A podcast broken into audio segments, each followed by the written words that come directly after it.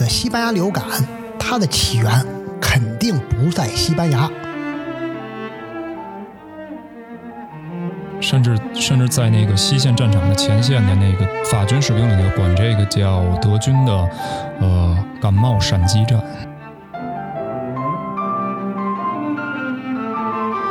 死亡中位数二十八岁。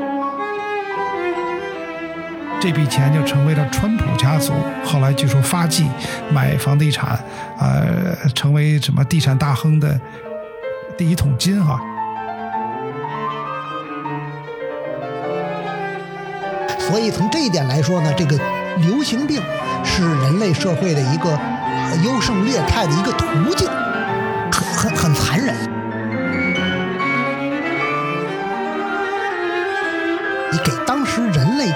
战前的那种乐观情绪，对人类前途的乐观情绪当头一棒。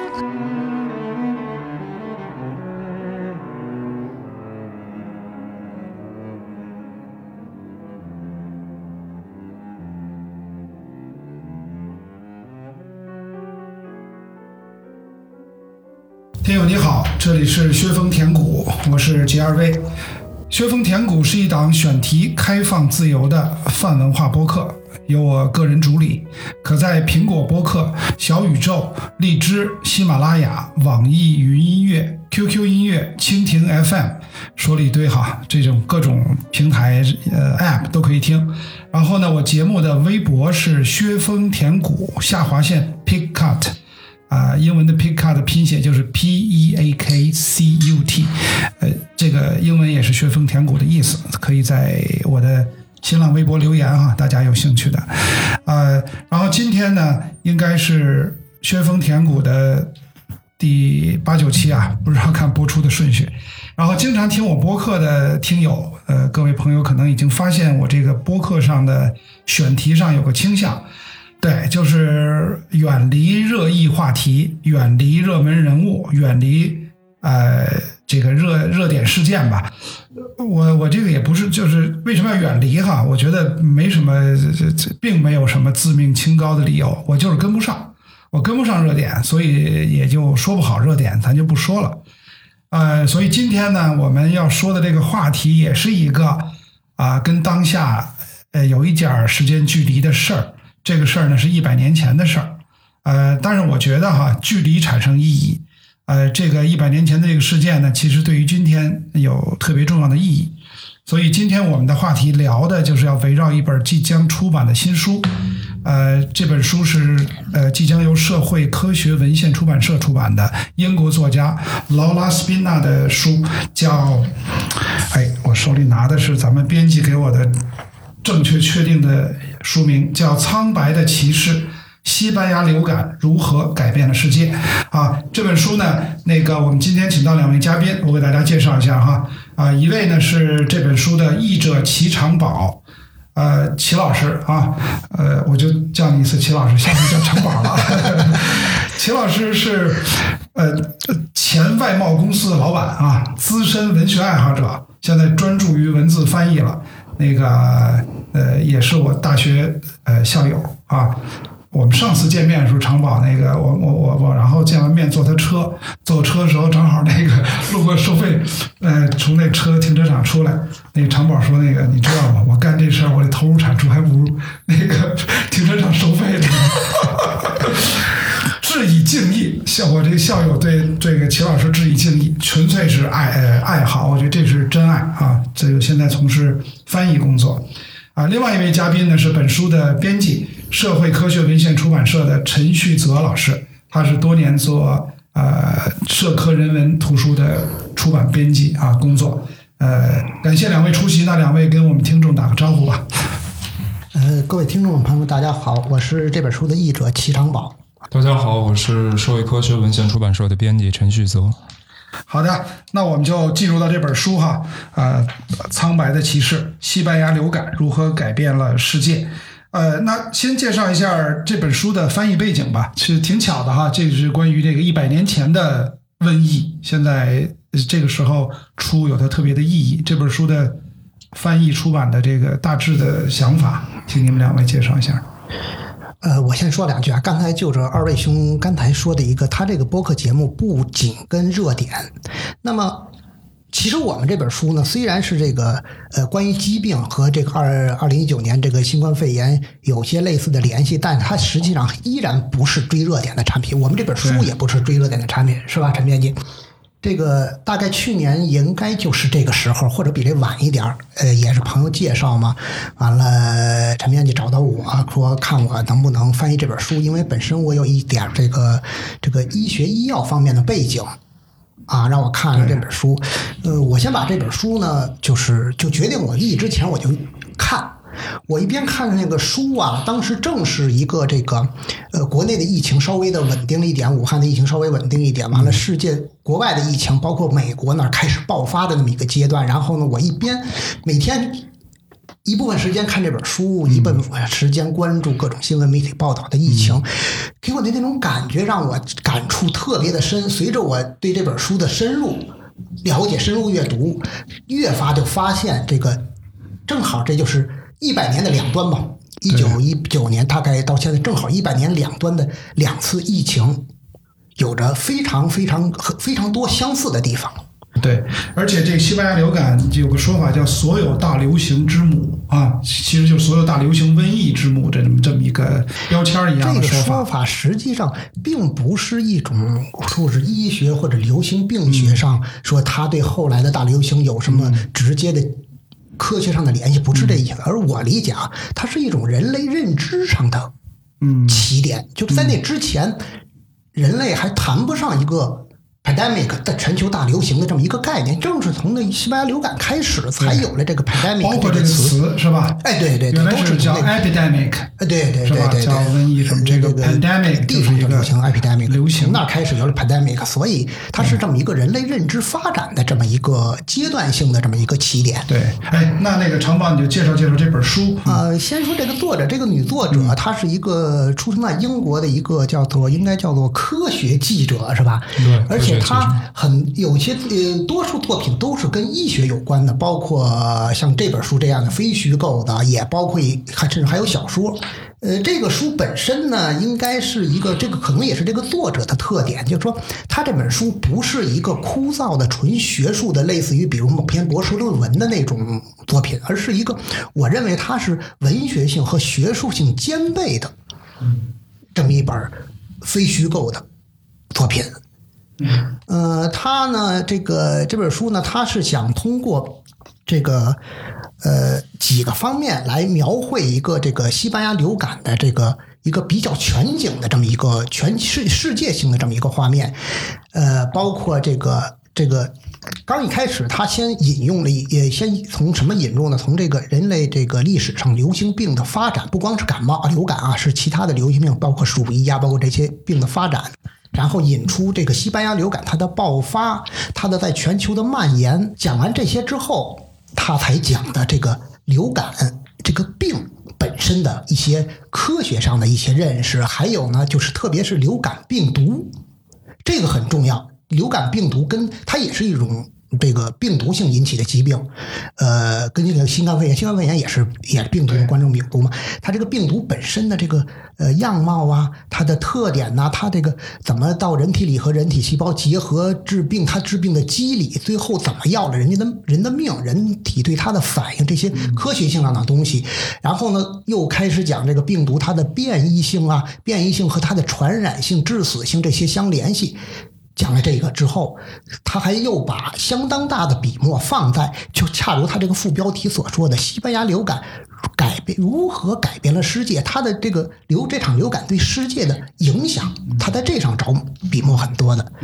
呃，从空间上来讲，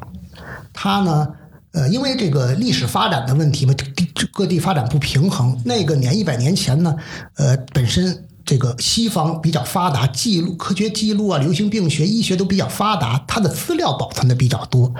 落后国家资料保存的少，但是这个作者他突破了以往一些研究者的这个藩篱，他在世界上不同的地方选取了不同的几个地点，比如说这个欧洲的西线战场、美国的兵营，呃，这是发达国家的。其次呢，比如包括南非，南非的钻石矿、金矿，呃，印度，印度孟买和那古吉拉特邦周边的古吉拉特邦的农村地区，中国，中国的山西省的山村里，汾阳市，汾阳市，对对对，汾阳汾阳的乡乡村里，贾樟柯导演的故乡，汾阳，汾阳是他故乡是吧？对，他就汾阳人嘛。啊，那个当时那地方叫汾州。对对对。呃，然后还有这个阿拉斯加，美国阿拉斯加的这个这个呃印第安人的部落，尤皮克，尤皮克，尤皮克部落，死的人非常多啊。还有一个伊呃伊朗的这个马什哈德，马什哈德，对，这么几个地方，每个地方它的这个爆发的过程，然后和当地社会、当地社会发展、当地的历史发展的。结合相互之间的影响，它通过这个不同的地点勾画出一个全球性的这么一个图景。而且西班牙流感的这个致死的人数特别多，这也是大家对这个一百年前的这次流感研究和印象那么深的一个原因，是吧？它的致死率和真的绝对死亡人数非常高，是吧？对。这个根据也是作者写这篇文章的时候，引着呃，他这个死亡数字实际上是一个在不断的增加的过程，也就是像我刚才说的，它因为各个地方的保存资料的不完整性，它很多数字，比如尤其是印度和中国这两个国家的数字是，呃，流行病学家特别特别认真的估算出来的，它是范围很大，只能测算，只能测算，所以根据它的结果呢，就是总。全球总死亡人口是五千万到一亿，你看去对变幅变化说是当时世界人口的百分之二点五，是吧？是这么个说法吧？当时世界有十八亿人口左右，是吧？十八亿人口，百分之二点五，百分之二点五。对，百分之死亡率百分之五千万的一个亿，死亡率百分之那就很高了哈。哎呀，但跟现在不可想象，现在两百多万就已经了不得了。对对，那个我们这个书的名字还挺有。呃，应该叫诗意哈，苍白的骑士。哎，对，刚才你还提到这个作者是一个呃非虚构的写作的科学记者。其实我就插一句，我们那个第一期播客节目里面讲到的，去西藏的八十年代去西藏的。那个何穆勒，那个美国记者，美国自由撰稿人，我们后来找到他了。他也是一个科学记者，现在是在那个巴黎，是做气候和环境变化报道的一个科学记者。反正总之，回到这本书，这个这个叫斯宾纳哈，作者斯宾尼斯斯宾尼，这个英国的女的科学作者，她这本书的名字叫《苍白的骑士》，那给我们讲讲这个名字的。内涵。这本书的英文的名字叫《Pale Rider》，翻译过来刚好是“苍白的骑士”。当时完全没有看过这本书的内容介绍，仅仅就是因为这个比较偏文学色彩的这个标题被这个吸引了，然后一步一步做的这个选题。这个《Pale Rider》实际上是跟这个《圣经启示录》里面的一个具体的内容有关系，因为这个所谓的启示录里面的天启四骑士只有最后一个骑士，就是所谓的死亡骑士，在圣经里面原文涉及到了。死亡就是 death，但是它里面写的是一个哦，它这个骑士实际上不是这个欧洲中世纪指的那种有封爵类的骑士，它的它指的就是骑手，就是骑马的人，骑马的人，对对对对。它这个 pale rider pale rider 字面的意思，除了源自启示录的死亡骑士以外，它苍白实际上更指的是由于历史上的大瘟疫、大流行导致的很多人死亡之后，那个人肤色肤色是肤色，嗯。这个作者在他这个书的注释里面详细讲了这本书为什么起名叫 Pale Rider。呃，像刚才陈编辑讲，他这 Pale Rider 最早的出处在《圣经启示录》里面。然后呢，后来美国有一首黑人的叫灵歌，以这个为主题，有这么一首灵歌。到了呃一次大战以后，美国有一个女作家叫做凯瑟琳安波特，她呢有一个自传体的小说叫《灰色的马，灰色的骑士》。呃，Pale House Pale Rider，这个书是八十年代国内引进过。他这本书讲的就是他本人在西班牙流感期间和一次大战期间的一个经历。然后呢，这个斯宾尼女士用这个名字借过来作为他这本作品的这个作品的名字，还是这么一个很一一个一个传承的这么一个这么一个来历。呃，然后咱们说说这个西班牙流感这个名字的由来哈，因为其实我印象中，在咱们这个这次新冠爆发后不久，呃，川普政府的时候哈，就是关于这个名字，那 Trump 当时说过什么叫中国病啊，武汉病毒还是什么，反正激起了咱们中国人很那个很不好的哈的一个一个一个情绪，呃，然后我记得媒体上。尤其国际媒体也提过一种提法，其中提到了西班牙病毒，就是说给病毒用一个国家或者地名命名，也不是没有过，等等等等。嗯，其实那时候是我第一次，差不多第一次知道西班牙病毒这个概念。所以，呃，这个一百年前的这次大瘟疫，呃，到底为什么叫西班牙病毒？两位给我们说说。首先啊，就是这个西班牙流感，它的起源。肯定不在西班牙，嗯，至于在哪儿，咱们过呃后面会提到，不确定，但是有一些猜测中的来源，但是肯定不是起源于西班牙。那么为什么叫西班牙流感呢？比较权威的说法，历史学家研究的权威的说法就是，当时因为第一次世界大战还没有结束，各个参战国之间，其各个参战国其实都爆发流感了。但是呢，这些参战的国家它有新闻管制，它对于这种所谓。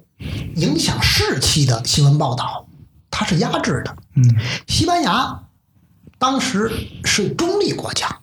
它没有新闻管制，所以呢，其实，在西班牙出现病例的时间比比西线战场、比美国都要晚。但是呢，西班牙它就公开报道了，公开报道了之后，那些国家正好把手指都指向它。就是就叫西班牙流感。其实呢，在正式定名为西班牙流感之前，这个就是西班牙流感成为它的通用名之前，每个国家都有每个国家的叫法。呃，英国人说一这是德国病。德国人说这是法国传过来的，对，完了还有奥地利各种各样的说法，互相指责。日日本人甚至管这个叫相扑流感，对，相扑流用相扑运动员得。对我正在看咱们书里有这么一段，说在塞内加尔管它叫巴西流感，在巴西管它叫德国流感，然后那个波兰人把它叫布尔什维克病，波斯人指责英国人，对，然后刚才那个呃陈老师说日本人是管它叫相扑。流感，因为那个最早是在相扑比赛之后啊曝光那个爆发的，呃，所以确实是，甚至甚至在那个西线战场的前线的那个德军士兵里头，哦，法军士兵里头管这个叫德军的呃感冒闪击战，他们认为，因为他在前线的那些士兵里不知道发生了什么，以为是德军用的一种类似的生化武器，是像投毒一样的，啊，而且反正叫西班牙。流感除了刚才说的这个背景之外，西班牙确实这被流感的影响，这个死亡也挺惨重的哈。我听说就是应该是西班牙国王也得了是吧？啊对，而且还死于这个病吧？呃，也是什么？不是。是阿方索还是弗拉索瓦？弗拉索瓦有这么一个阿方索二世吧？好像是啊，呃，也许我记错了。反正就对他的影响其实也很大啊。这个西班牙流感因为西班牙在西方国家里面，西班牙的相对落落后，对医疗条件相对差一点。对，呃，他的天主教传统又特别的顽固。这书里专门有一段讲他那个天主教会对于防疫的一个就是反作起到的反作用。哦，那个而且对于疾病的命名啊，这个。之前资料里我看到，咱们其实呃，不管是译者还是咱们出版社是做些工作的啊，叫疾病命名实际上是有一个规则，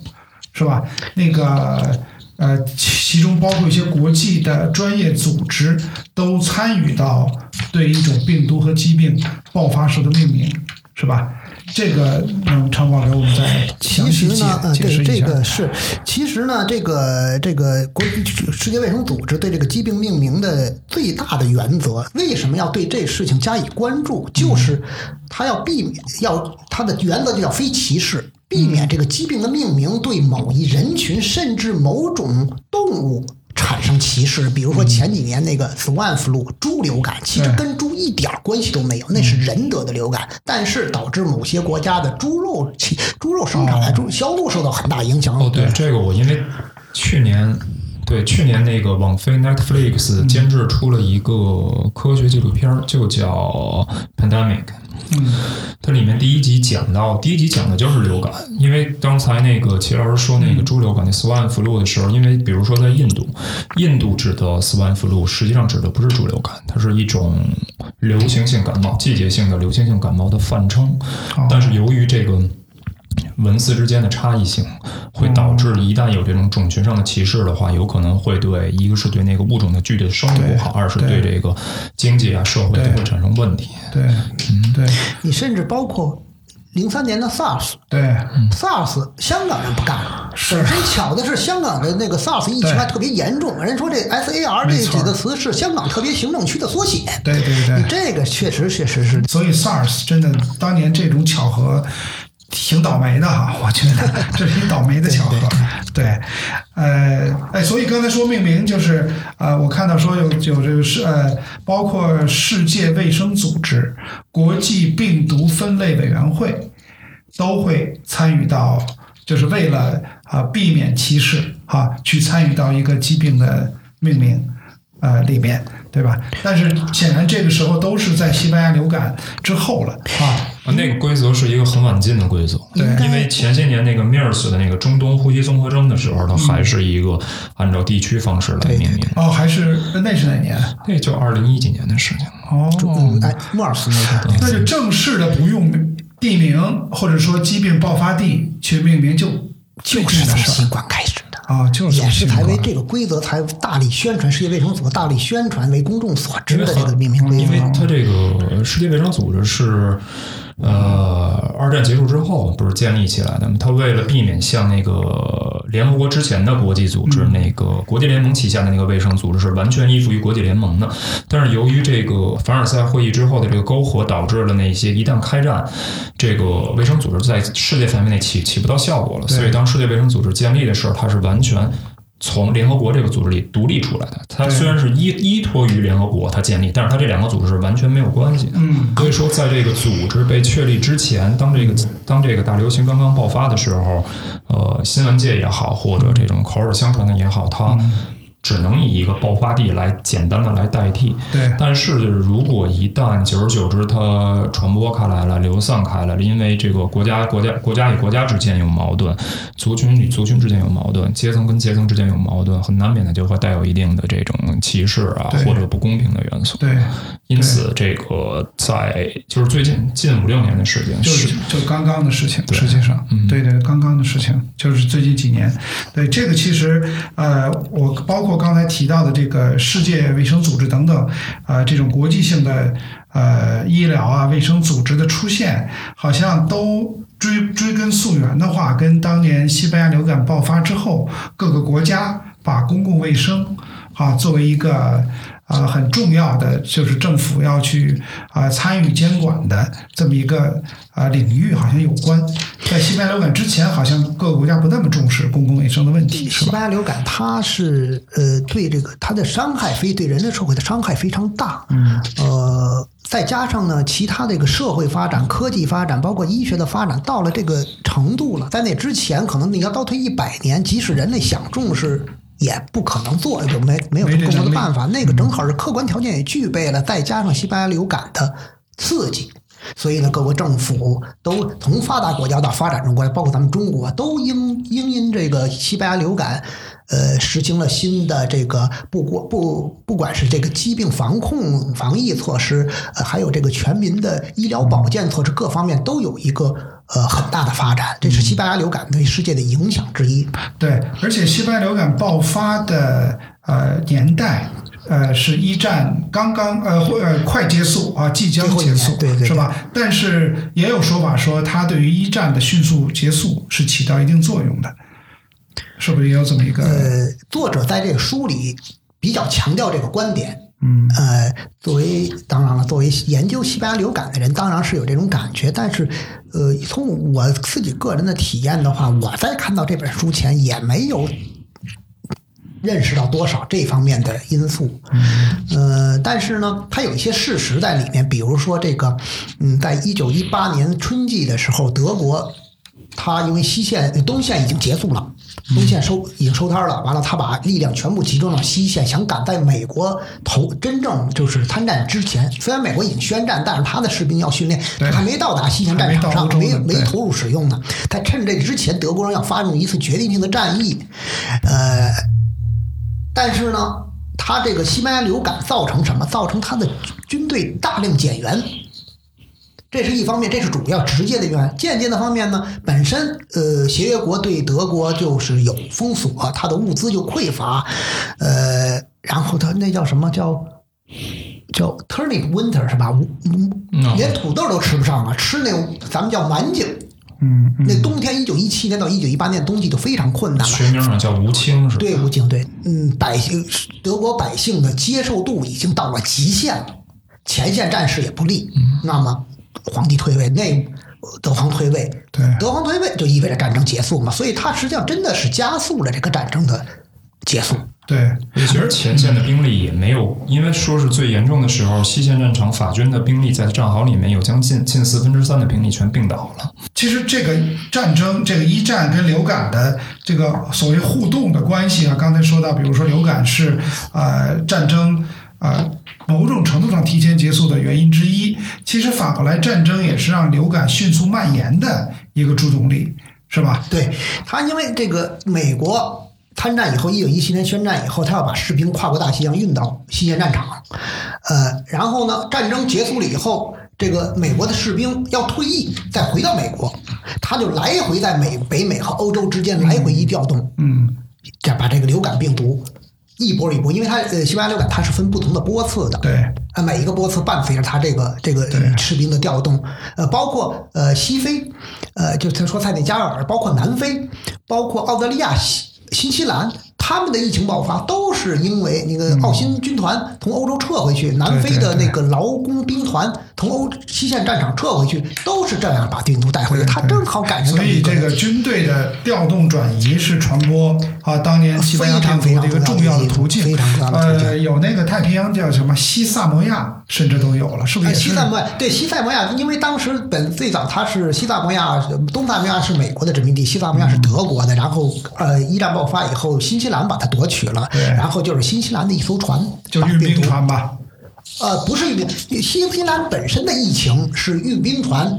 从欧洲带回新西兰的。然后呢，新西兰派了一艘船到这，因为他当时管辖这个地方嘛，嗯他作为宗主国管辖，代替英国管辖西藏他他的又一艘船带过去了带过去了，完了造成了灾难性的影对响。，而且对于这种呃呃比较远离文明世界的这样的这样的地方，实际上他当地人居民是完全没有抵抗力它的。非常啊一下就非常脆弱。对对，包括那个刚才提到的在呃阿拉斯加的印第，就是那个呃尤皮克尤皮克部尤皮克部落落是死了什么百分之四十百。分之四，它好像是是吧没有应该是那个更多的，比如说有些小的部落里，可能将近百分之八十到百分之九十的人都死了。全部灭绝了，等于一村一村的没有，那个对很很很恐怖啊有。的时候就是只剩了两三个小孩儿，其他人全死了。因为他小孩儿这个西巴流感对小孩儿相对温和一点儿，啊，所以留的孤儿很多。那个书里有一个情节，就是讲那个救援队去晚了，到一个村庄，那个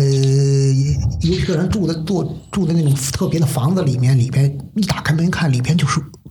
饿极了的雪橇犬，把主人死去的主人尸体都咬啊了，哇都吃了。就那么惨，整村整村的没有，对百分之四十，就整体尤皮克人，对这个尤皮克这个范围之内，死亡率百分之四十，太可怕了。对，那个美国本土的应该就是去参加一战的，呃，那个士兵带回来的，还是说美国本土自己也是个那个爆发的地方之一呢？这这个就是其实涉涉，待会儿薛老师给大家讲一下，涉及三种那个啊起源论、起起源论源起源论的假说，涉及三种假说。你说之前，我先说一个我从书里看到的八卦，就是因为美国本土呃被西班牙病毒影响，也死人很多。说呃，当时美国已经很早有自己的保险制度了，说那个为了赔付。买了保险死去的人，就这个死去家属赔付，说是当年就赔了一亿美金之多啊，当然就是很惊人的一个数字了。那这个赔付的这个拿到保险金的家庭中，就包括了一个姓川普的家庭啊，就是现在的这个川普的爷爷是吧？被呃病毒影啊、感染死了之后，保险公司赔他一笔钱，这笔钱就成为了川普家族后来据说发迹买房地产，呃，成为什么地产大亨的。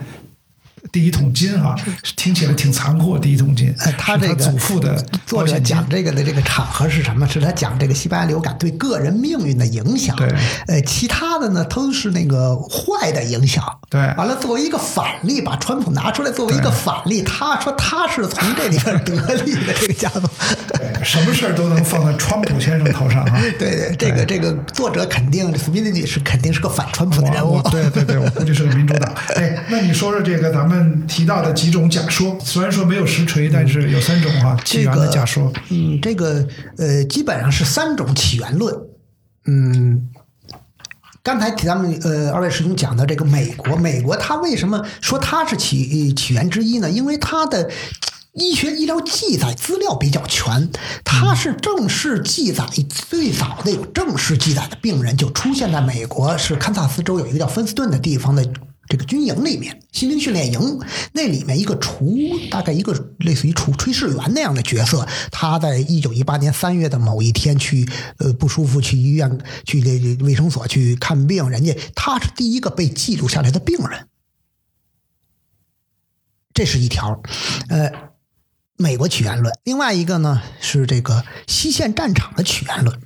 西线战场在这个嗯后方一点，靠近海边，那是英国的一个呃英国远征军的一个大非常大的基地。当时大片房子，光这个伤员就有就有几万名伤员在那，从战场上撤下来的伤员，又是营房、训练场，什么都有。哎，这里边呢还有猪圈，有养鸡场，他们也从外边去养。那附近呢，那个索姆河口的地方，又是候鸟迁移的一个一个中间落地休息的地方。因为这个西班牙流感，它的最终溯源来自于鸟类。那么，它这个野鸟和家鸟之间，再通过猪，有可能通过猪这个媒介，中间媒介中间宿主传染给人类。所以呢，有人说是西线战场，也有可能是一个来起源，就是所谓的法国起源的。对，法国起源，法国起源的，对，嗯。呃，另外一个呢，就是咱们中国人可能从感情上都不太相不太愿意相信，但是呢，确实也有些科学资料显示，就是中国起源论。嗯，中国起源论的主要依据有两点，一点呢就是山西，嗯，这个传教士去，当时山西是阎锡山统治的嘛，对，他把这个。扑灭疫情的这个担子呢，交给传教士。传教士呢，他下去这个做了很多比较详细的记录。这些记录保存下来之后，因为它有日期啊，有什么这这时间比较早。另外一方面，这是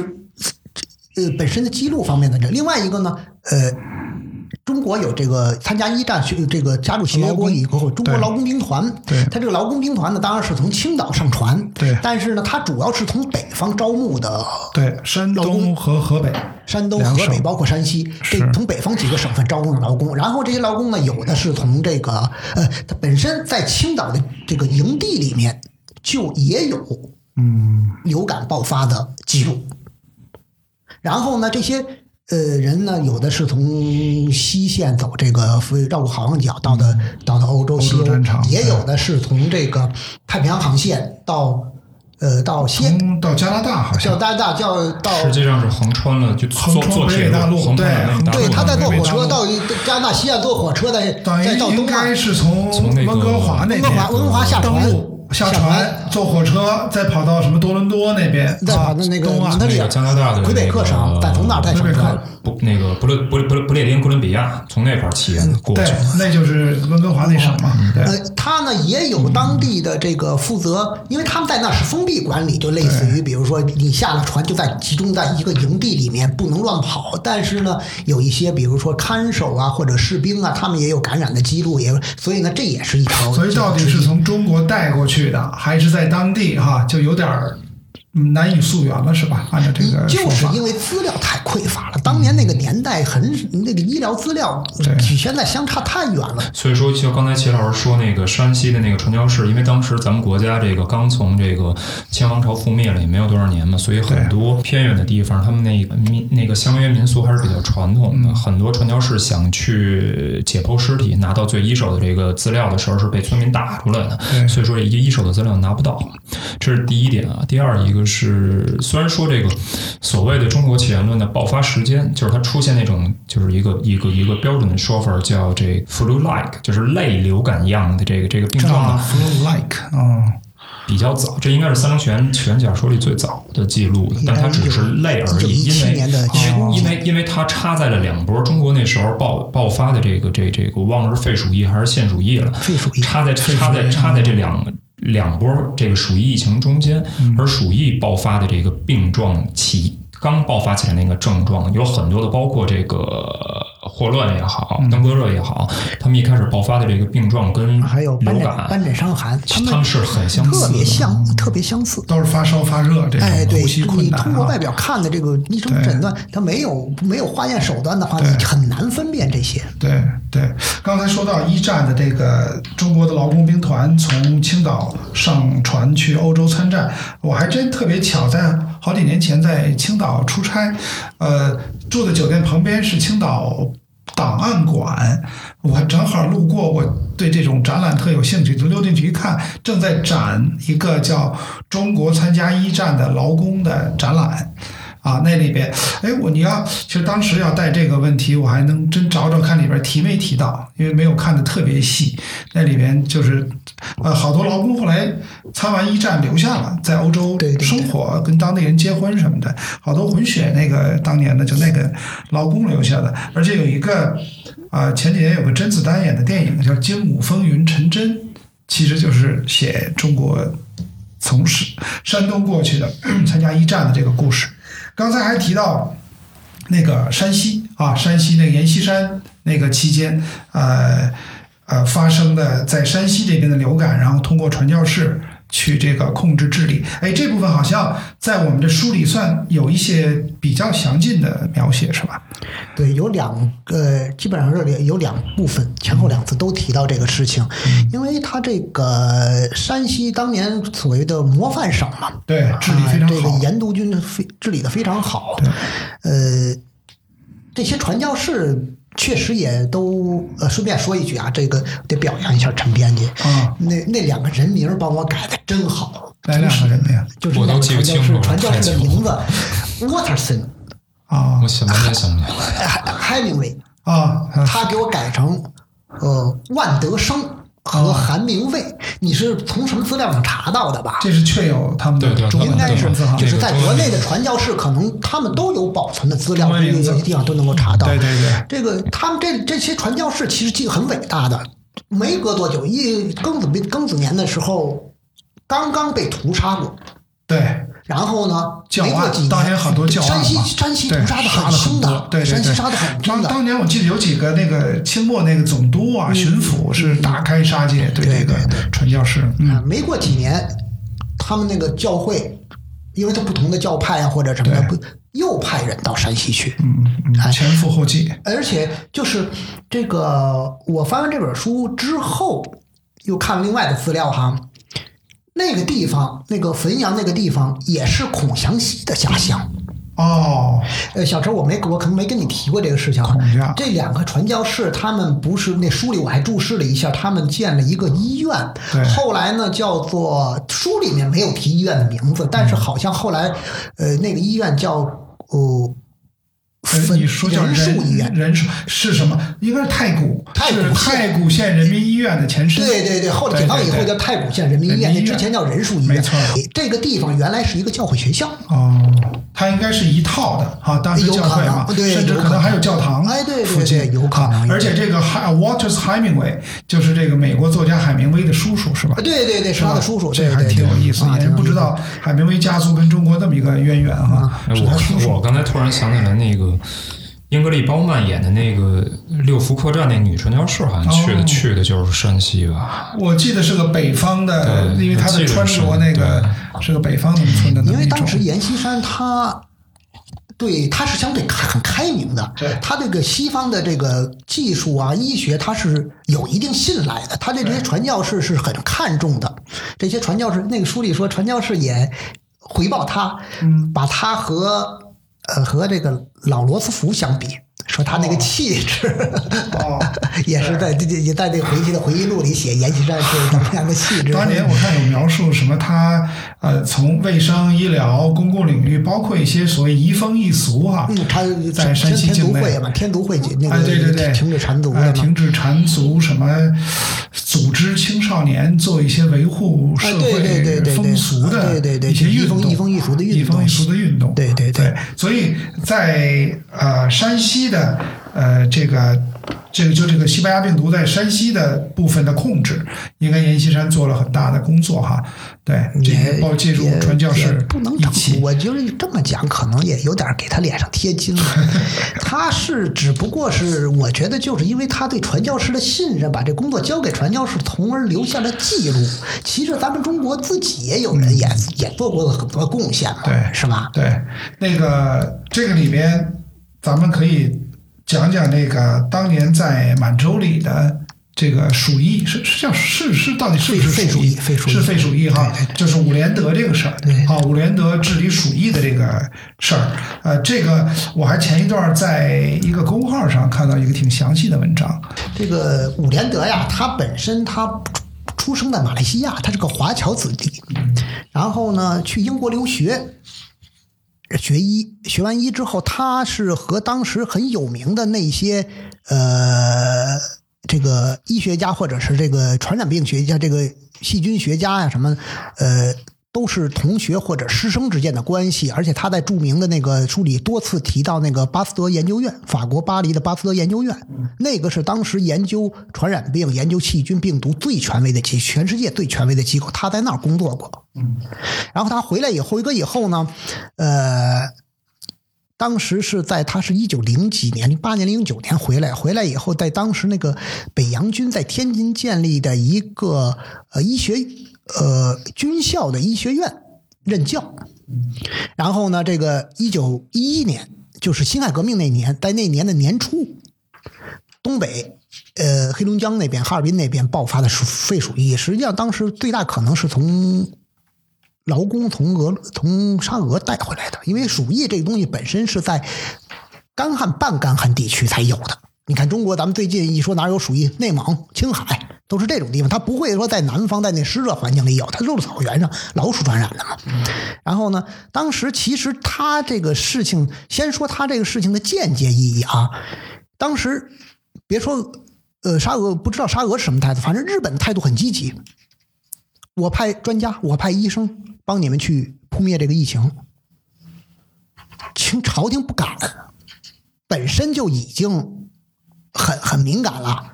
这个日俄战争后，日本在在在南满就已经很有势力，这要再深入哈尔滨到北满去，俄国人也不干，俄国人也不愿意。这时候呢，清朝说，朝廷说我们自己派人去，就把这个伍连伍连德派去了。他去了之后呢，肺鼠鼠疫这个东西其实没有什么可治的，你就得防，你把它阻断传染。没没，当时没有药可治，不像现在，当时得了就死，没有药可治。但是呢，你中国那个当地的医生、当地的官员，简直就是没有办法的。你比如说，医生去望闻问切，那病人死了之后呢，中国的习俗要在家停七天。嗯，是不是七天我怎么，还是七七四十九天，头七二七什么的，就敞着棺材在那儿搁，大家来吊唁，那得传染的不亦乐乎啊！伍连德呢，他实际上是采用的西方的流最新的流行病学方面、传染病方面的知识，哎，这个这个火化，他也是朝廷当时给他的这个特别的权限，允许尸体火化，然后呢，他还悄悄的想办法取了人取得人体组织进行解剖，发现了鼠疫杆菌，才证明确实这就是鼠疫。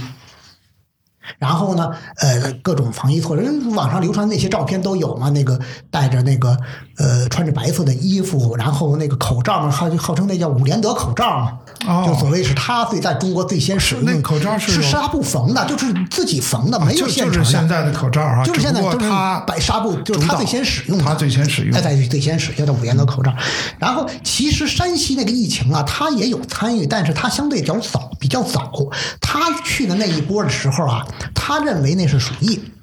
嗯，但是呢，他也是想方设法，就恨不得差点被人打死的那种情况下，取得了这个病死者的肺部标本，然后拿回去检验，没有发现鼠疫杆菌。但是他实际上他是误就公平来讲，他是他是误判了，他说是呃，满洲里这个鼠疫是在之1911西西班牙对病毒之前1911年。啊，对对对，他在那个那个那之后呢，他不光是扑灭了那个遏制住那个满洲里的满洲的那个满满洲里的鼠疫，他还在建立一个一个叫机一个机构叫北满防疫所呀，还是北还那么满北满防疫处，北满防疫处哎，那是中国最早一个专门的这个传染病防治的这么流行病防治的这么一个机构，包括后来到三十年代，他建立的这个港口检疫。对，全国海港检疫所，这港口检疫的机构和国际联盟，它就类似于咱们现在就各国家的咱们这个疾控中心和世界卫生组织那种那种通报的关系。我发现了很多。数字就是从这个哎对对对海都是他港检疫所来的，哎对对啊都是这机最早构开始统计，哎，伍连德的贡献确实是非常大。对这个作者在这个书里对他也是那个，也是对那个因为那个西方大部分国家的公共卫生政策，还有一些防疫体系的搭建，是在西班牙流感爆发过去之后才慢慢搭建起来的。是但是由于在清末的时候，那个东三省那块儿爆发了鼠疫，所以说这个历史学家们认为，就是中国相对而言控制这个西班牙流感相对比较好的原因，是因为伍连德。就是个人，他把这种西式的医学的这些东西带过来之后，提前建建立好了，搭建了这么一个平台或者一个基础。对，好像中国统计是说西班牙流感也不是统计，就预就是测算是两百万人，好像几百万人的一个概念是吧？嗯，还有一个说患病以及死亡的人的年龄是青年人，是吧？二十到二十八是有这么一个说法吗？用作者西班牙流感用作者的呃讲法叫 “golden age”，哦，最好的最好的那个话年龄年就是华的时候青壮年。对青壮年，然后成了那个什么 lost generations，对对，啊对失去的一代啊，他这个是呃，这个确实很令人迷惑。嗯，老年人也有也死，但是没有那么高他那个死亡中位数二十八岁，对特别小的也不多。对，他这个原因是什么？做一些近年的一些研究猜测的原因是什么？首先有一个基本的理论啊，就是说这人体的免疫系统对在他遇到一种新的病毒，他以前没遇到的病毒，第一次遇到的时候，他所做出的这个免疫反应是最有效的。嗯，咱们先记住，先记住这个对，这个原则啊。从这个原则出发，为什么老年人没事儿？一八七零年爆发过一次流感，嗯也是专家推测也是 H 一 N 级，我不记得了，也是 H 一。所以呢，到一九一八年的时候，岁数大的人在那次流感中获得了，那时候他们还小，嗯他们还小，他们没遇到流感，他们遇到的第一次流感是一八七零年的流感，所以他们有一定抗体。有抗体，嗯，哎，那么青壮年，青壮年为什么这个在西班牙流感中牺牲这么大？按说他们在一八九零年，一八九零年爆发了一次俄罗斯流感，嗯，全球死亡也上百万人。对，按说这些年轻人，一八八九年，一八八九年到对。一一八呃一八对九零年那个年代。俄，罗斯流感，按说那个二三十岁、三四十岁的人应该也也经过那次流感，为什么不行呢？因为那次流感跟西班牙流感的型差太多。哦。那时候好像是 H 五还是，OK，好 A H 五 N 三吧？哎，对对对。啊，所以所以他那个免疫反应做出了错误的应答，嗯，不仅抵抗不了病毒，还让因为因为死于流感的人，包括病毒性呼吸道病毒疾病，包括新冠，实际上用作者的话来讲，病人最后是怎么死的？是被自己的体液淹死的。他那细胞因子风细胞因子风暴特别的强，把细所有表皮那个呼吸交换氧气的细胞都杀死，形成肺里全是血脓啊，是被一就做出了憋死的。错误的反应，做出错误反应，不仅治疗不了疾病，还把自己给弄死了。因为完全靠那个病毒导致的肺损肺损伤死亡的，其实不是特别多，都是这些次生的或对者是继发性的并发症死的比较多。对，刚才说到那个俄罗斯流感，一八八九年那个，呃，我看到咱们书里也写了，有一幅名画，叫挪威画家爱德华蒙克那《呐喊》，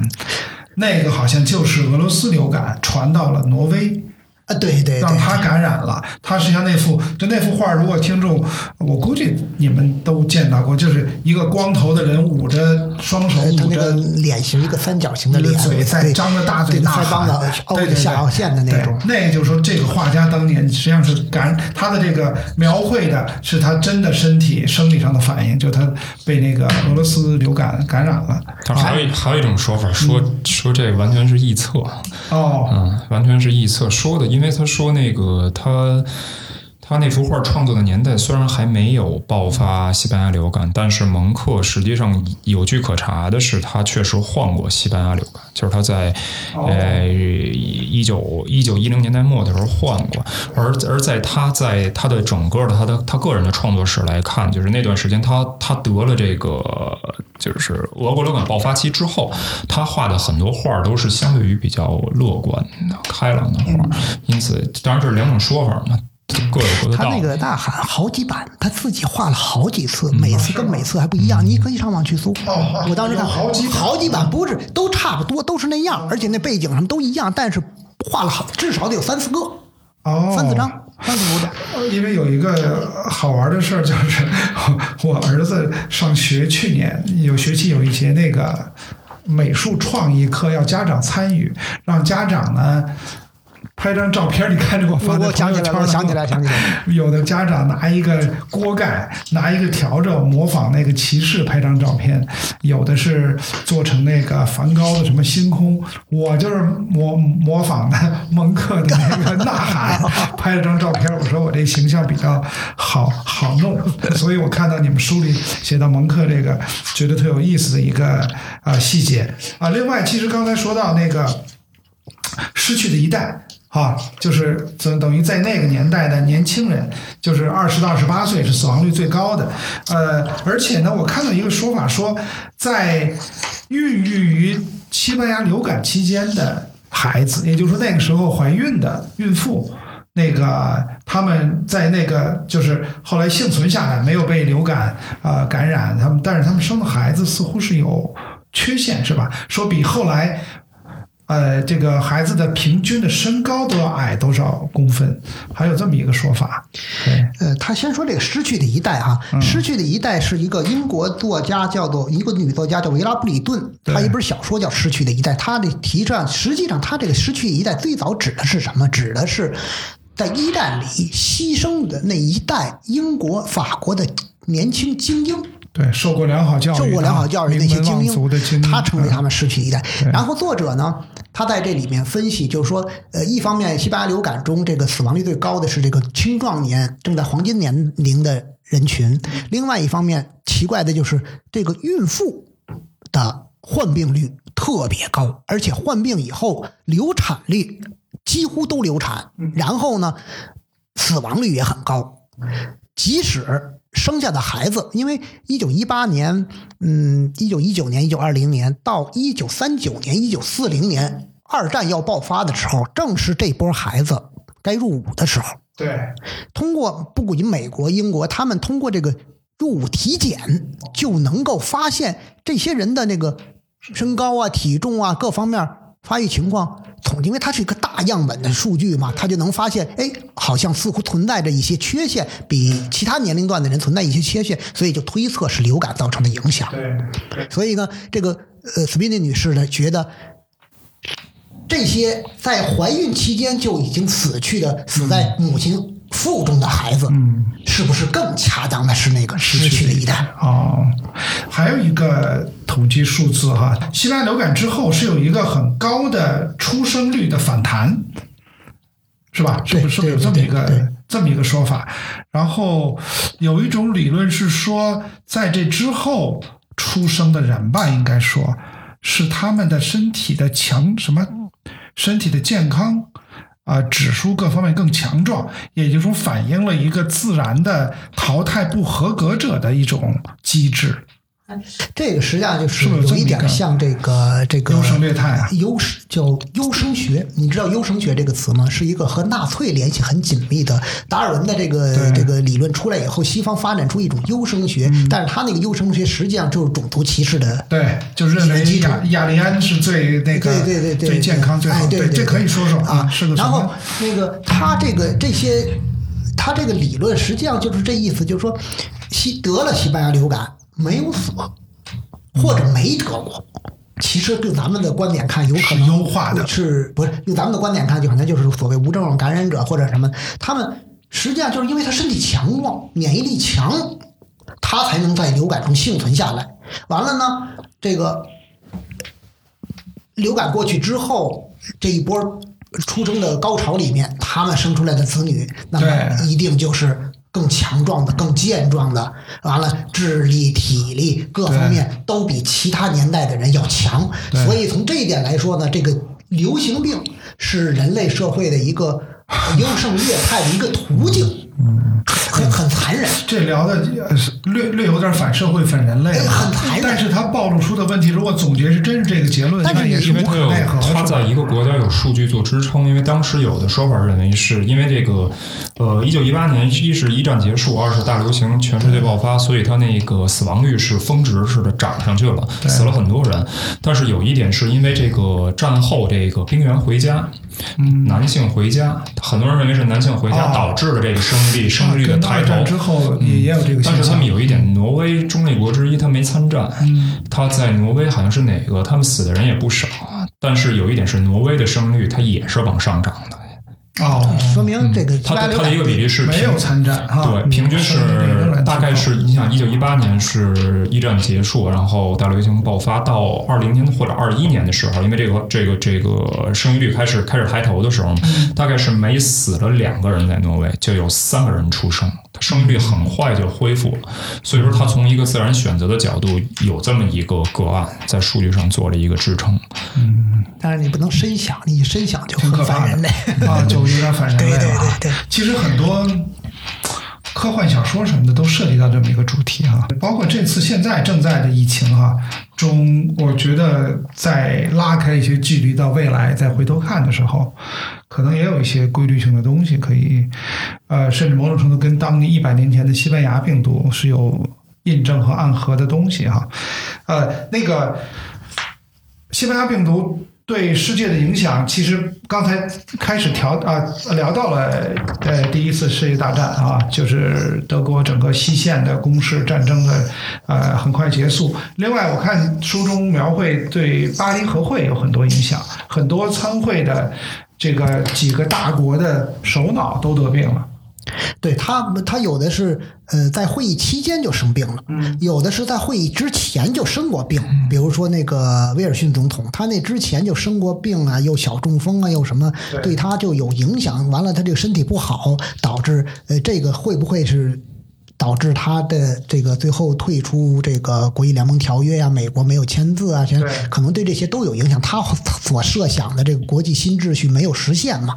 这个这里边还提到，比如说呃很有很有意思，比如说咱们都知道这个阿拉伯的劳伦斯，对，他当时是那很关键的时刻，他陪着那个费费萨尔王子去参加巴黎和会对，。咱们可以呃那个我我我插一句，就是对于阿拉伯劳伦斯在对于万一有的观众听众不知道，咱们可以多说几句。啊，他就是那个英国间谍嘛，英英国间谍。完了，他英国在一战中要对这个奥斯曼土耳其作战，然后呢，他就鼓动这个就是现在沙特那附近那地方的那个阿拉伯呃阿拉伯几几个几大家族们去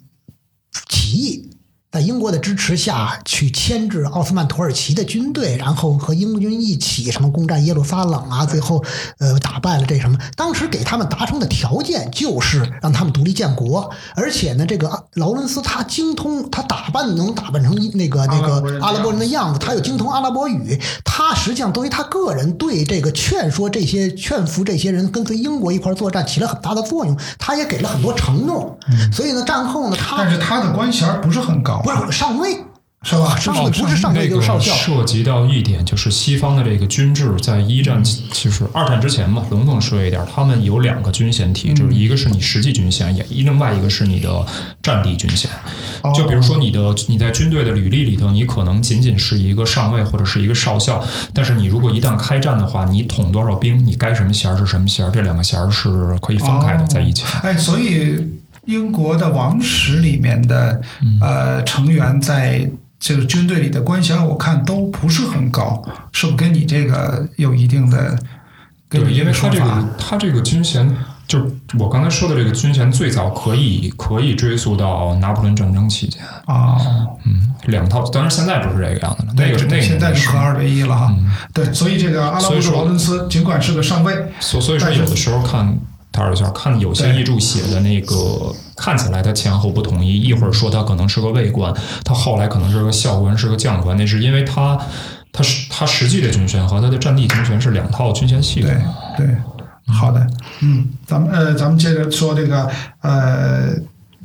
这这个包括就是在当年哈一战巴黎和会期间生病的啊，受到感染的。这个这个阿拉伯的劳伦斯，他就是因为阿拉伯人依靠他，菲萨尔家族依靠他去争取自己的利益呢，他陪着人一起去啊去这个巴黎和会，但是呢，他正在会议期间关键时刻。英国发电报来，他父亲感染了西班牙流感，他只好请了两天假，赶紧回到英国。结果呢，回到英国的时候，他父亲已经死了，他来不及吊唁，马上又回到巴黎，参接着参加这和会。这个是阿阿拉伯的劳伦斯，还有一个咱们更熟悉的人，就是这个这个顾维钧。对，他这个当时是参加巴黎和会，而且还是携夫人一起去，因为他在那待了很长时间嘛。这是从。是北洋政府是吧？北洋政府派北洋政府的是当叫外交部长，应该叫叫部长还是公使还是大使吧？算算中国第一第一代外交官哈。公使，他当时驻美驻美国公使。他他的是他的第二任夫人，是那个唐绍瑜的长女还是次女？忘了。对对对，唐宝月。他的第二任夫人不是死在巴黎，是死在美国。先陪他去的驻美国公，他是驻美国公使，所以他夫人在美国。他去巴黎开这个和会的时候，他他的夫人应该是在美国赶上了第二波次的疫情，就是秋季波次的疫情，死在了美国。对对，就他本人没有哈，对他本人没有，是他夫人，对，因为这个参会啊，因为这个驻外，对，另外还有英国首相是不是也？对，英国首相和法国总理都先后感染过西班牙流感，对，克里蒙索和那个老那个老乔治是吧？对对。然后苏俄的哈，哎，对对对，那个苏俄那个斯皮尔德洛夫，他当时地位很高，他是二号人物，对，呃。或者可能说是三号人物，我不不好说他跟托勒斯基谁先谁后，但是他应该是很重要的人物，他是相当于国家元首的。对，列宁是苏埃这个苏共俄共的这个一把手，他是这个国家的一把，相当于国家元首，他叫人民委员会主席嘛。对，啊，他也就是死于西班牙流感嘛。嗯，后来我是呃，我是那个。后来想到，就咱们就要做这个访谈，我写的提纲想着，咱们小时候看，我不知道小列宁在他他肯定列宁在十月还是列宁在一九一八？对这两部不知道哪部啊？里边那个是瓦西里啊，还是哪个人说的那句话？就列宁的讲言，是不是瓦西里说的？说的是政府的一个发言人性质的这么一个角色，很兴致勃勃的说，列宁同志已经不咳嗽了。那应该就也是染上了西班牙流感，是吗？你觉得？我我想是有可能，我想也正是那个年代，就是甲方乙方里还细分一下，就是那个年代的人，不光是甲方乙方，还有其他那个好几个好几个影视剧里那个那个年代的人都爱说那个话，对对，因为实在是反复观看次数太多了，对对对，记得特别清楚，深深的印在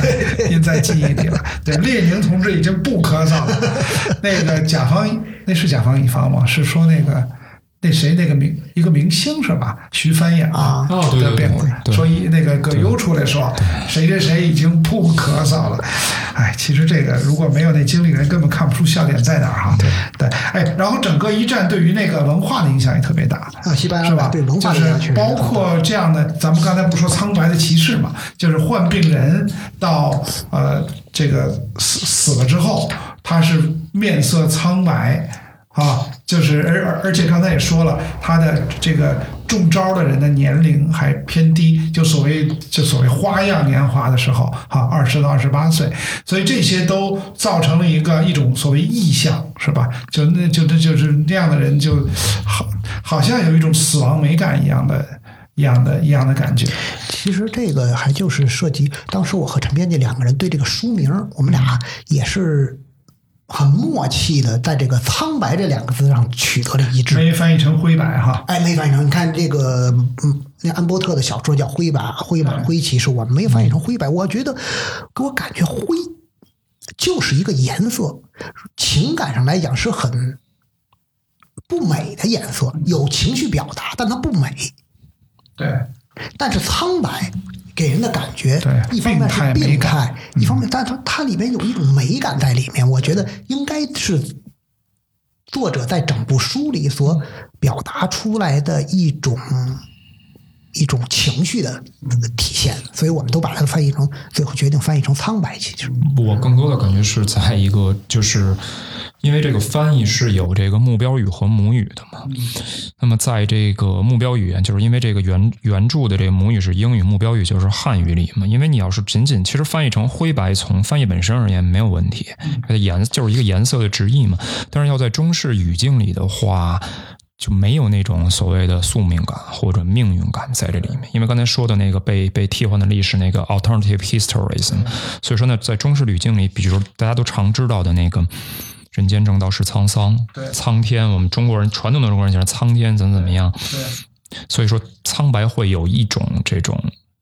虽然说它的原文的这个直译没有这个意思，但是其实把它的原文的弦外之音在中式语境里能够很好的表达出来。对这个苍白，是这个字确实，呃，这就是中国汉字的它的丰富性哈，什么天地苍黄什么的哈，这个苍字跟灰白的。仅是颜色的差别，它表达内涵要丰富的多。对，那个我看书里提到，就是呃呃呃，这次西班牙流感以及一战整个的爆发，呃，因为是一个人类历史上战争最惨烈的一次战争啊，死亡的人数和战争惨烈程度非常高，他们共同作用，呃，在文化上造成了就所谓的浪漫主义的示威啊，就是刚刚上呃几个世纪，由于启蒙运动之后啊，包括工业革命的发展，就是呃整个。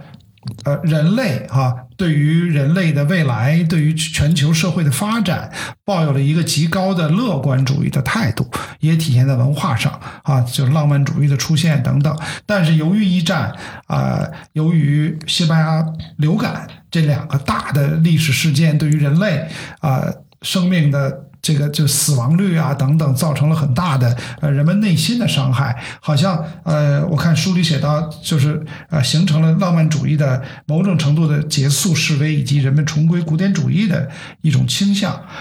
呃呃，以至于呃，在很长时间内，好像这么大的一个历史事件，并没有呃作家马上去在作品中去反映出来。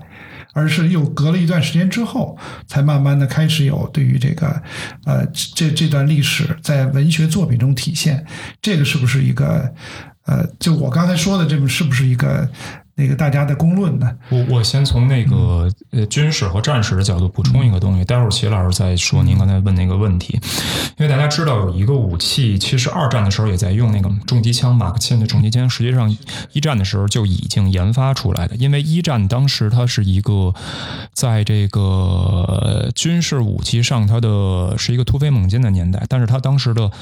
作战的方式、战法是很传统的，田人生亡里就是他的作战的思路和和他的这个现代化的武器是不匹配的，以至于他就是就两军生亡里田人。因为要是看过有些好莱坞电影，比如说那个梅尔吉布森演的那个《美国的那个爱国者，就是在这个美国独立战争到拿破仑战争到南北战争期间早期的时候，这个。实际上就是公开处刑嘛，两军一对阵，因为那个时候那个膛线枪的准星实际上没那么准，就是就跟那个回合制游戏似的，你们打完了，我们再我们再开炮打。但是到一战的时候，当然战法没有那么古老了或那么落后了，但是他就是领兵的这些将军们、元帅们，他们的打法还是堆人往上骂人，所以说造成了很多没有意没有意义的伤亡，而且这个伤亡还不是。是几千人、几万人的规模，是几十万人、成百万人的那种规模，就几万人死着。对对，好，这个呃，陈斌，你刚才说的这个，就是一战以前，实际上一战的爆发，那是另一个话题哈，就是很很让人让人意想不到。当时很多人都认为科技。这个包括科学技术、军事技术、工业水平发展的这个阶段，就不应该、不可能再爆发大的战争了，因为那是对人类的灾难。呃，战争爆发的是刚开始的时候，也没有每一个国家的人能够想到它会持续四年，都以为像以前一样几个月，像拿破仑打仗一样，把这这兵出去几个月败了回来就完了，签订合约就完了。没想到打了四年。那么这个，所以一战。的残酷性和西班牙流感的残酷性，这二者结合在一起，给当时人类战前的那种乐观情绪，对人类前途的乐观情绪当头一棒。其实我想说，我特别感有感触的就是，第一次世界大战爆发之前，那个人类社会，尤其是西方，呃，不要讲落后国家，这个发展中国家，主要是西方那个人的精神状态，还有那个历史的那个环境，和现在其实很像。嗯，怎么说？就是科技取得了前所未有的进步。那会儿，呃，作者有一句话，就是人类以为已经可以战胜一切疾病了。嗯，呃，巴斯德研究院有显微镜了，能看到细菌了。那会儿不知道有病毒，觉得细菌是终极的了，我们能够治它了。都已经有办法了，那么加上其他科学技术的进步，觉得人类前景一片光明了。和现在这个社会其实很像。西班牙流感过去一百年了，电子显微镜，三十年代，刚才陈编辑说，三十年代发现真正看到病毒是在三十年代，电子显微镜过了这么多年，疫苗这么发达，对，啊，那个包括 SARS、MERS 啊、埃博拉，我们都处理的很好嘛。嗯，没有一个人在二零一九年的时候会想到。会有新冠肺炎这样的灾难，所以我我感觉就是那种历史和现实的映照感，给我的感触特别的深。像你说的，就是当时这个对人类的这个整个这个情绪的这个影响特别的大。这里边呢有一个有一个呃，我我解释一下，这这个人的那个对人的那种这个这个。打击大的重在什么地方？最关键在什么地方？它是一种，因为当这和当时人们对这个疾病、流感的疾病的认识局限性有关。他不了解这个病毒是怎么传播的，是比如咱们坐在这儿，我打了一个喷嚏就把你们俩都传染了；走在街上怎么那个就传染了？他不了解这些，所以呢，这人呢他就觉得这是一种 randomness，这个病的传染性就不知道怎么你就得了，我就没得，或者他死了我就没死。就完全好像是随机选择的，然后作者还用了一个这个精神病学上的一个词叫 “learned helplessness”，就是把我把它翻译成习得性，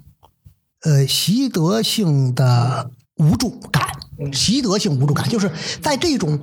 就是你你没有办法，你不知道你怎么才能不像咱们现在，不像咱们现在，咱们知道戴口罩就能传减少传染，那会儿人还不不知道戴口罩这么重要的作用，他他不知就传染性了？那反正我也没办法，那最后怎么办呀？听之任之，就听天由命。本来还可以，如果嗯，本来还有个积极的心理，我怎么去防治？怎么去去避免？那么这种精神状态造成就这样，嗯，爱怎么样怎么样，一种一种一种听天由命的一种感觉。所以这种东西对人的那个精神打击是非常的大的。对，你像你说呢？刚才说有确实，呃，作者举了很多例子，就是同时代的所有。叫上名来的文学家、艺术家、作家，几乎都受到西班牙流感的影响。但是，在那个流感过后的一定一段时间内，很少有人敢于去写它。嗯说的这个问题呢，它实际上就是一他作者分析，它是一种人类的一种心理，就是对于那种痛苦回忆的一种回避感。对这个就要讲到那个阿拉斯加的那个尤皮克部落。嗯这个尤皮克部落有一个祖传的一个习俗，叫做呃奈伦奎克，他翻译音译了奈伦奎克，就是什么意思？就是对于这种特别残酷的、特别致命的这种灾难，采取一种回避的态度，不提。嗯绝对不提，就像没发生过一样。这是他们一种，就是人那种人在那种非常绝望无助的条件下，一种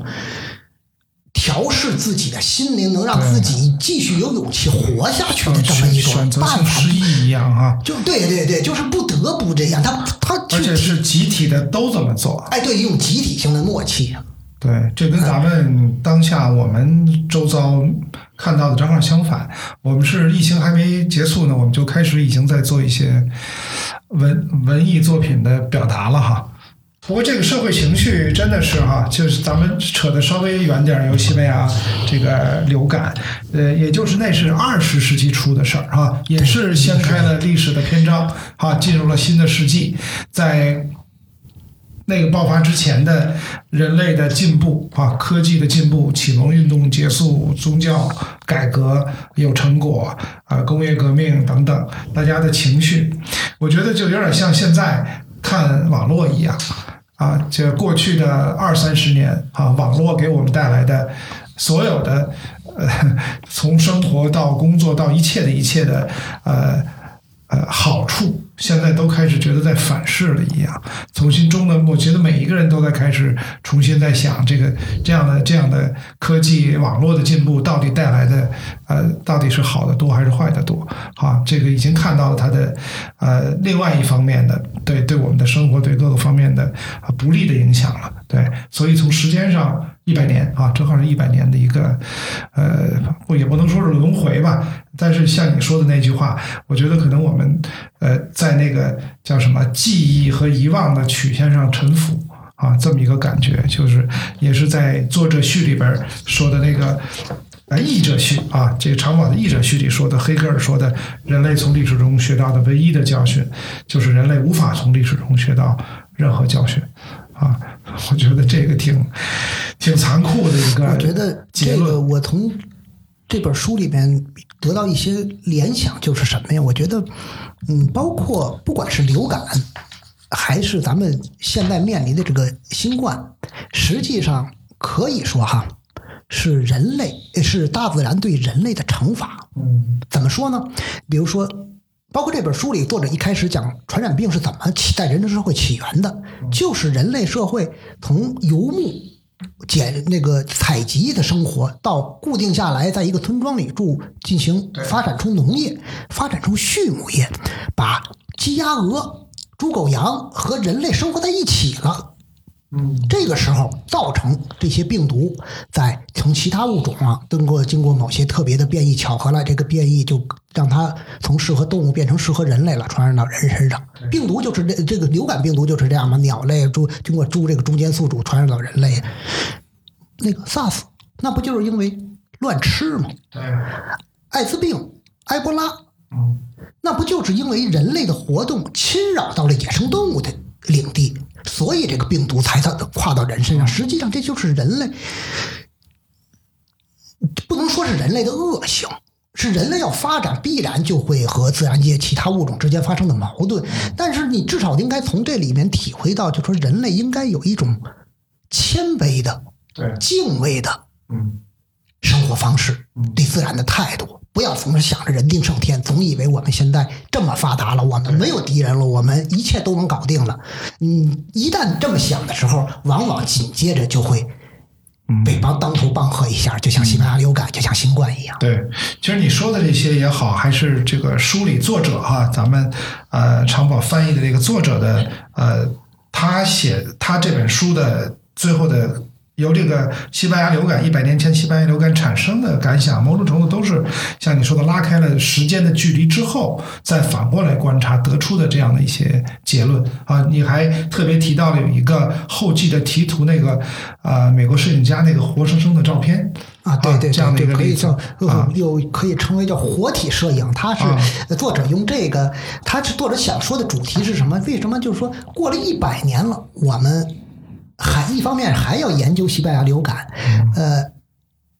为什么过了这么长时间，我们有了这么多的新发现，对它有了更进一步的认识？他呢用了一句话叫做“距离产生意义”。嗯他举这个例子，用这张图的意思就是说，当时一战爆发的时候啊，美国参战，然后呢有一个摄影师，他会他用这种活体、活活生生的摄影，嗯和人来摆。就跟那个摆是摆出来不同的，穿上不同的制服，士兵穿上不同的颜色的制服，然后摆出图形，有有点像咱们以前团体操翻花一样，哎，对对对，但是那个时候呢，它没有直升机，也没有无人机，它不能从正上方去拍摄。那么怎么办呢？它摆好了，底下专门有助手来排队，排好了之后，然后那，摄影师本人呢站在一个大概二十多米高的一个木头架子上，这个木头架子底下有轮子，人来推着。他呢开始远离，从近到远，远离这个人群，按照一定的角度推推推推，到了一定的距离之后，他从镜头里看到这个图形显示出样子了。他那张那幅图插图是这个威尔逊总统的画像，对他们拼出来的啊哎，，他还拼了，他还那个人还拼当还拼了一些什么美国国旗啊，都是一些爱国主义题材。对，所以呢，他的意思就是比喻什么？距离产生意义，你拉开一段距离，你再去看，才能够对它有一个更深刻、更全面的尤其是全认识。貌。对，陈老师介绍一下书的出版的时间。出的出版的时间应该是在四月中上旬可以印出来，然后大概五月份正式发行面世，大家就可以见到。五月份，对，完了五月份可以也能到看到了。对，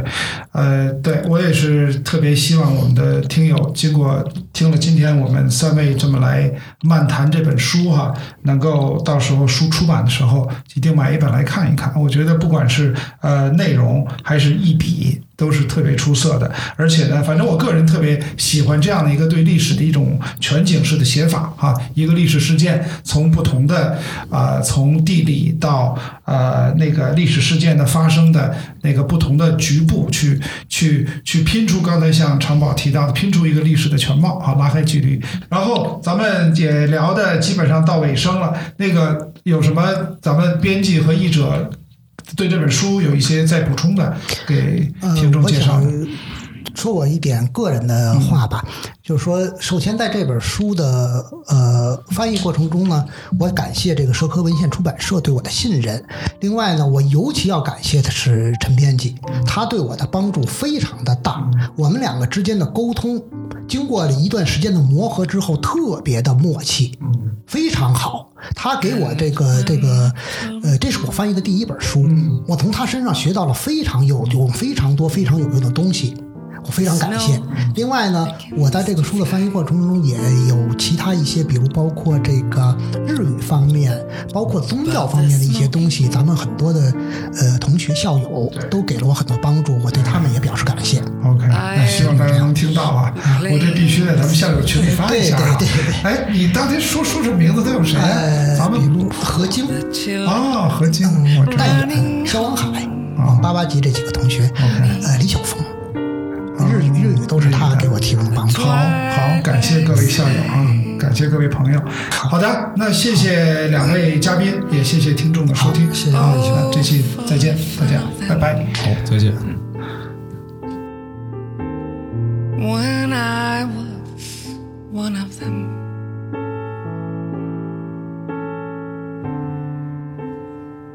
And when October goes,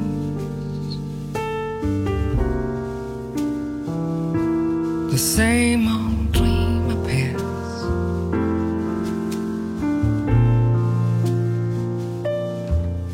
And you are in my arms to share the happy years. I turn my head